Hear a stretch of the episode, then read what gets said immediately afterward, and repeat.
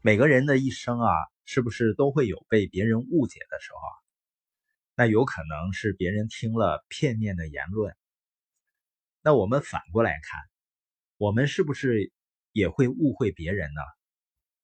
人其实是很难客观的看待别人的，因为人容易发现别人的缺点，也愿意听到关于别人问题的言论，这就容易让我们总是关注到别人不好的一面。当你想起来这个人的时候呢，总是不好的画面，这样反复的给自己洗脑，你就在想起这个人的时候呢，心里总会耿耿于怀。那我们怎么才能够摆脱负面的一些信息的影响呢？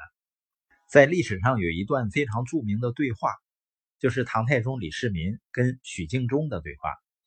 李世民有一天就问啊：“朕观群臣之中，唯卿最贤。”然犹有匪者，何也？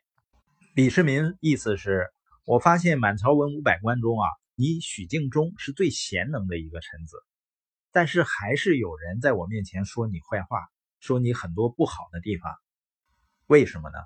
许敬宗回答说啊，春雨如膏，农夫喜其润泽，行人恶其泥泞；秋月如归，佳人乐其玩赏，盗贼。物其光辉。许敬东的意思说啊，你知道春天的雨是贵如油的，农民呢都非常喜欢它，因为春雨滋润了庄稼，能有好的收成。但在路上走的人就非常反感春雨，因为春雨呢导致道路泥泞，行走不便。才子佳人呢都喜欢明月，可以赏月、饮酒作诗，但盗贼就不喜欢月亮。因为月亮太明亮了，他们就不愿意偷东西。天地之大，人赏叹焉，何况臣乎？臣无肥羊美酒，以调众人之口。他又说啊，老天爷都不能让每个人都满意，更何况我这个凡夫俗子呢？我没有讨好那些说我坏话的人，这些搬弄是非的人，没必要听他们的。他接着说啊，况且是非之言不可听，听之不可信。君信臣遭诛，父听子遭戮，夫妻听之离，朋友听之别，乡里听之疏，亲戚听之绝。人有七尺躯，口有三寸舌，舌上有龙泉，杀人不见血。他说皇上要听这些坏话，大臣就得被杀头了。那父亲听了这种坏话，就得把儿子也杀了。夫妻要信这种话。两口子就得离婚了。邻居呢，听这种话呢，邻居也疏远了。人都有三寸的舌头，舌头上有个剑，杀人不见血。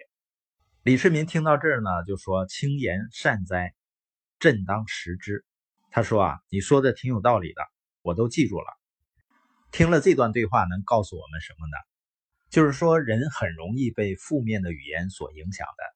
也就是说，别人很容易会误解你，所以呢，你也不要去在乎。